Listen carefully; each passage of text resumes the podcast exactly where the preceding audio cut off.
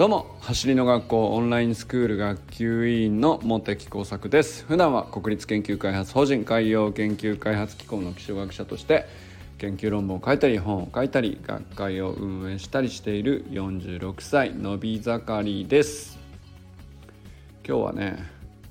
まあ、振り返りとか自己分析とか、まあ、そういうのについてちょっと改めてそれってってどういうふうにやるのがいいのかなっていう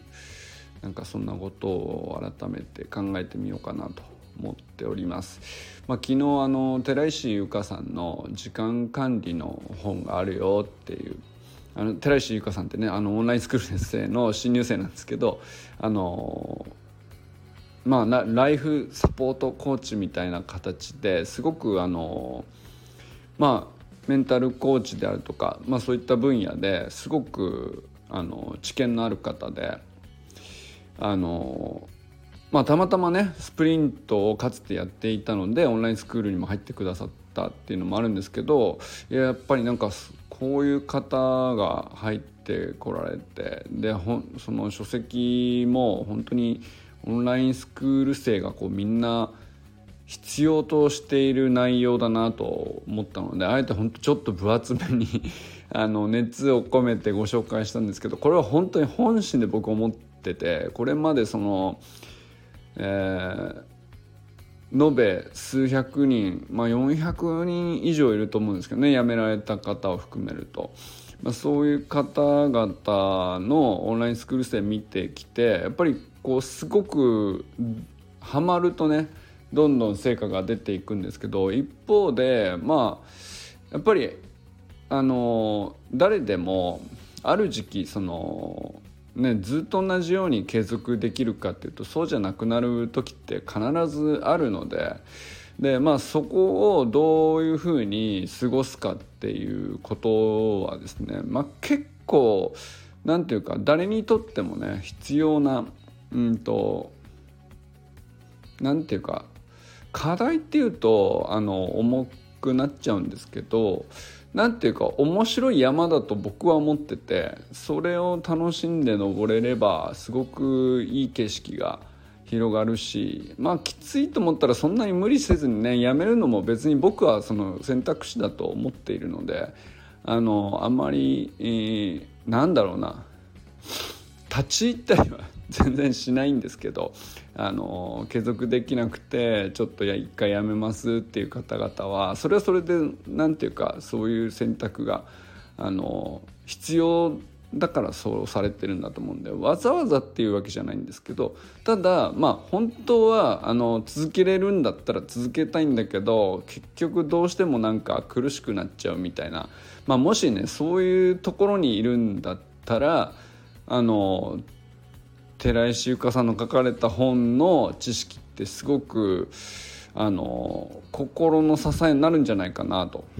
あのすごく楽にしてくれるんじゃないかなって思ったんですよね。まあ、そういう内容だなと本当に思ったのでご紹介したんですよね。でまあ一方でなんかそのそこまでその本を一冊読んでですねあの自分の習慣に取り入れていくとかっていうふうに振りかぶらなくてもなんか僕もなんか改めて思うところが結構あったなというところで。まあ、振り返りとか自己分析とかってトレーニングやって投稿して自己分析っていうサイクルをまあ回していくっていうのがオンラインスクールのコンテンツなわけなんですけどあのそんなにこう振りかぶって自己分析って書く必要はないと僕は思っているんですよね。でも何か一言書くというぐらいで全然いいよっていう思ってるっていう、まあ、自分にもそう思っているし、まあ、でもついついこう書きたいことが溢れてくるんだったら書いちゃえばいいっていう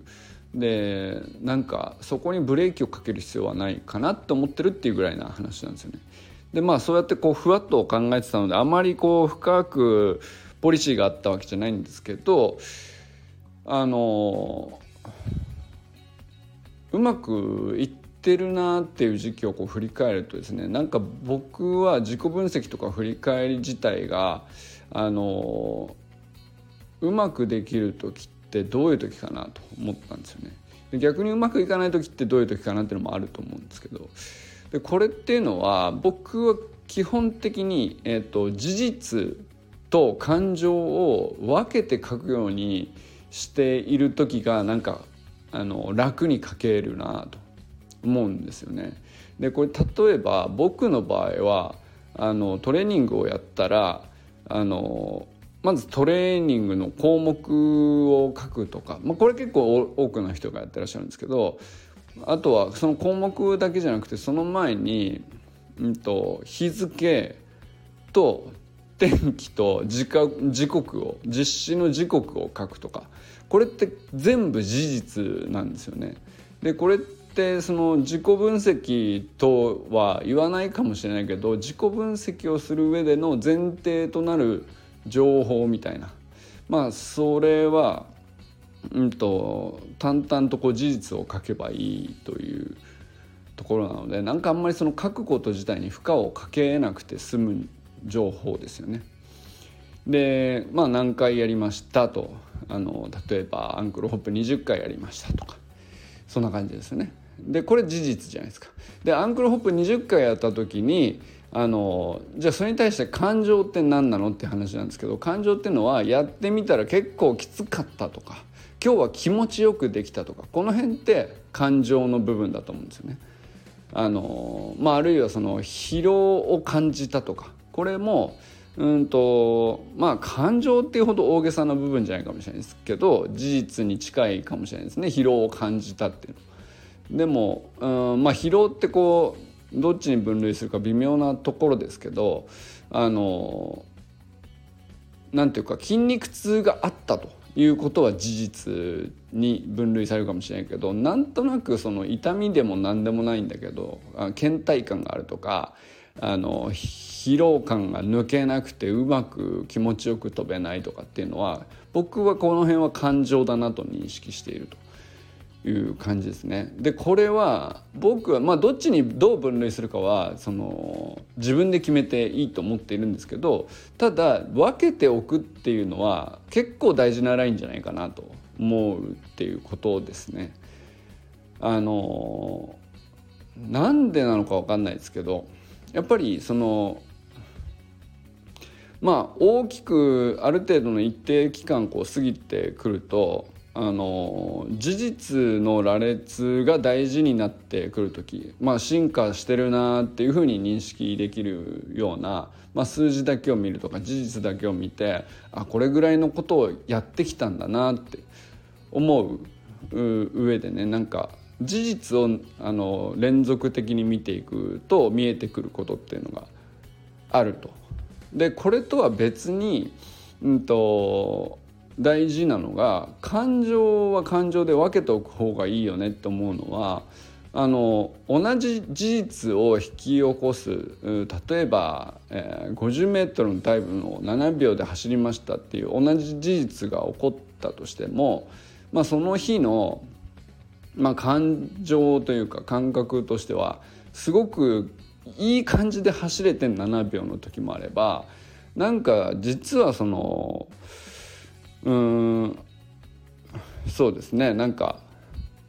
バランス崩しながらも結局タイムは思ったより悪くなかったみたいなそういう7秒かもしれないじゃないですか。でこれってその結構意味が違うと思うんですね。でそれはそのこういう時も7秒が出せるっていうこととして意味があるのかもしれないしまあそれは分かんないけどただ、えー、その単純にただタイムだけで見比べると同じにしか見えないことでも実際にはあの意味合いが違ってたりとかじゃあそれって例えばその瞬間では事実が違うんだけどその感情が違う場合に、えー、何が役に立つかっていうと例えばですねその後にどういうふうになりやすいかっていう傾向が出てきたりとかするんですよね。あのまあ浮き沈みって感情の方が捉えやすいと思うんですよ。ただの事実だと、えー、浮き沈みってなかなかね何て言うのかな結構いろんな要因でばらついてしまうので、えー、傾向を捉えるってすごく難しくってもうほんと何個も何個もデータとかサンプル数とか揃ってやっと傾向が取れるというところだと思うんですけど感情の浮き沈みって割とその あのいい具合に大きいので。まあ、こういうふうに感じていた後大体こうなるパターンやみたいなのってあるじゃないですか。あれってうんとそう思ったより自分ってその辺の感情自分の感情がどういうふうに揺れ動くのかみたいなことって捉えきれてないもんだなっていうのがね僕がこう記録してて感じることなんですよね。でこれって本当に、うんと、その時はそういう感情だったっていうのを文字に残しておかないと、えー、まあまず覚えてられない そうなんかその光景としては動画に映っているしあこの時こうやったなって思い出せるんだけどでまあタイムこうだったのかなるほどなるほどってそこまでは振り返るんだけど感情まで復元するって結構難しいんですよね。あのなんかぼんやりしちゃってるなんとなく楽しかったとかあの細かくねなんていうかあの例えばのうんと細かい感情がね思い出せないんですよね。でだけど結構その細かい感情っていうのが大事で、えー、だんだんそれがこう増幅していったりするフェーズもあればあの徐々に落ち着いている状態での疲労感かもしれないし、まあ、そういうのってうんとなんだろうな。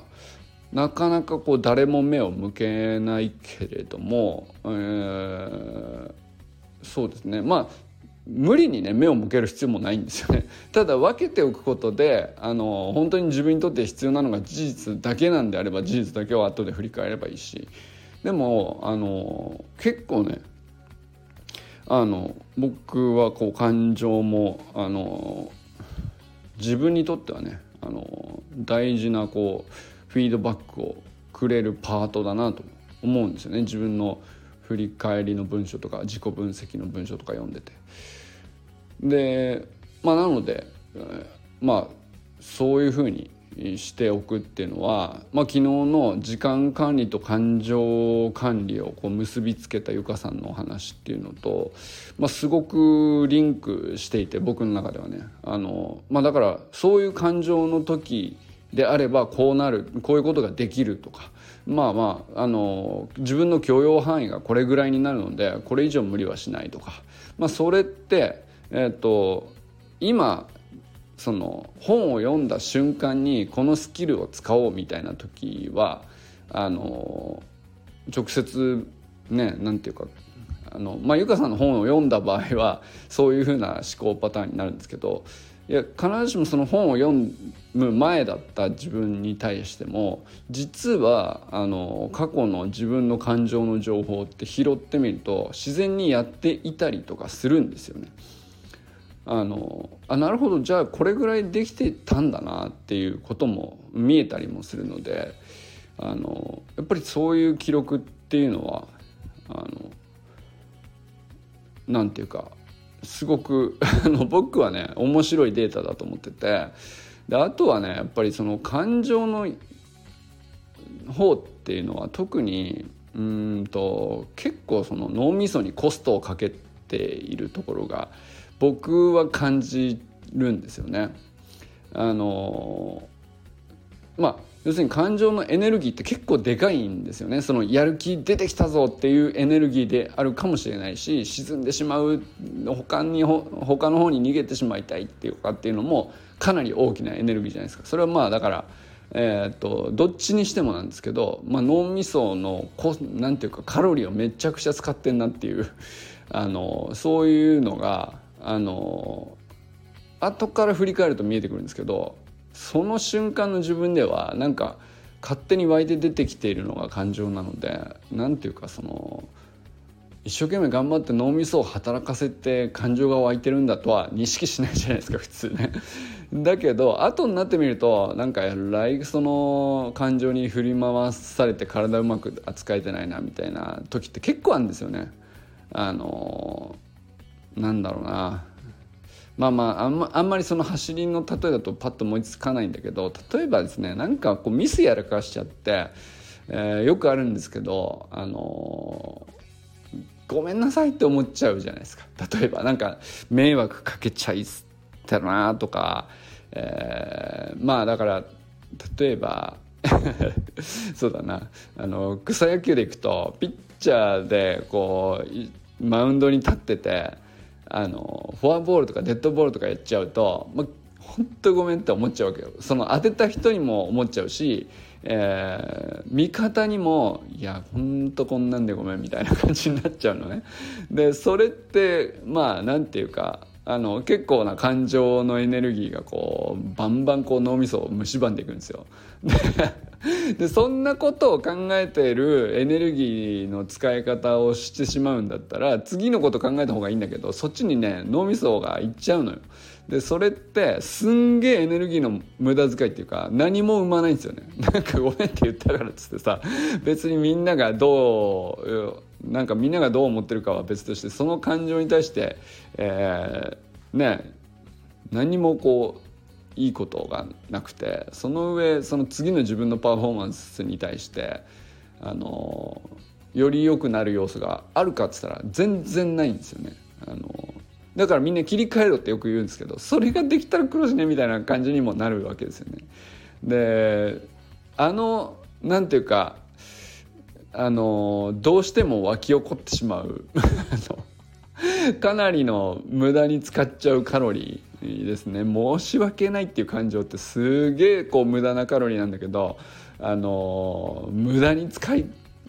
使い散らかしちゃうっていうかあのいやそれ言って感じてこう疲れちゃう暇があったらあの次今できる何か一歩に進んじゃった方がいいんだけどねっていうのがこれどうしてもできないんですよね。これはなんか本当にまあ難しいからこそ、まあ、ある種そのメタ認知っていうかあのやっぱり一回言葉言語に書き残して事実とは分けて書き残しておくことでやっぱりこういう時はこういう感情に陥りやすいんだなってこう少し俯瞰してえー、自分の使ってしまったそのエネルギーというかこのコストやっぱり削りたいなって思うんですよ。でそう思うと徐々に何、えー、て言うかあのまあゼロにはできないんだけど急にゼロにはできないんだけどやっぱりこれって使わない方があの自分にとってはいいよなっていうのがうんと判断できるようになってって少しずつね削れるようになっていくんじゃないかなっていう、まあ、そういう感じですね。まあ、まだ僕だってね全然その俯瞰したからっつって急に無駄なもの全部排除できるかっつってそんなうまくいくわけないんだけどでもめちゃくちゃ役には立つかなと思うっていうことですね。だからまあ事実を書くっていうのはあのそれだけでも僕は意味があると思うんだけどそれっていうのは事実だけを書いておくことによって残りは感情のパートであるってこう切り分けられるから。まあそれだけでもね結構意味はあるかなとは思うんですけど、まあ、できれば僕はこう記憶からこううんと精度が落ちてこうぼやけて残ってしまいがちなその感情の部分っていうのはなんか言語化しといた方が、まあ、言語化自体がね結構難しいものでもあると思うんですよ。ななんていうかこの感情何と表現したらいいのみたいなのって あると思うんで。まあ喜びだったらね分かりやすいと思うんですけどあのまあそうでもないような、えー、ただその変に書くとネガティブな感情負の感情みたいなのを変に書くと余計落ち込んじゃったりもするからなんか書き方難しいんですよね。あのなんだろうな大して誰もそんなに責めてないのに悲劇のヒーロー感をこう自分で取り繕って書いちゃったりとかするとそれはそうじゃないっていう話になっちゃうんですけどこれが結構難しいところだなと思いますけどでもそれもねやっていかないとうまくならないなとも思うのでそのうんなんか、えー、まあ嘘じゃないんだけど、えーと、本当に思ったまんま怒ったまんまの両方を、えー、言葉にする練習っていうか、まあ、それができるとね本当にスプリントトレーニングっていうのはあのまあ本当にいい題材なんじゃないかなと思うんですよね。それがスプリントトレーニングのこう一瞬のね、まあ、10分とか20分とか30分とかのあのドリルメニューをやっったことに対してこうシンプルに書いていくと割とねこう他のことでも応用が効くじゃないかなとそれこそ本当に時間管理と感情管理みたいなあの結構ちゃんとしたスキルにも通じるような土台にも使えるんじゃないかなと思ったりしました。ということでね昨日の、まあ、ゆか寺石由香さんの書籍の話と、まあ、そこからそれをねあの僕らはも結構真面目に僕が思っててその真剣に学んだ方がいいなって思っててあのそれだけの価値あるなって思っているっていうのと同時に、えーとまあ、オンラインスクールですでにやっている要素もあるじゃないですか。でそれってどうその感情管理の部分としてはどう位置づけられるのかなみたいなのも、まあ、ある意味もうできている部分もあるっちゃあると思うのでなんかそういうところを掘り起こしつつあの新しい学びも得られたらいいんじゃないかなと思ったりしました。ということで今日は振り返りや自己分析で事実と感情を分けるっていうのね結構僕はやっぱりパワフルなとこだなと改めて思ったりしております。ということでこれからも最高のスプリントライフを楽しんでいきましょうバイモス